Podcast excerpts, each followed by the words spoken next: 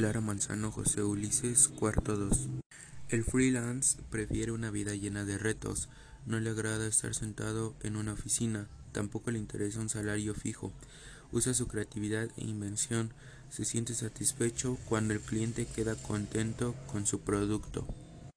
El outsourcing es cuando la empresa contrata a su personal a través de un tercero, por lo tanto, el trabajador no depende de la empresa.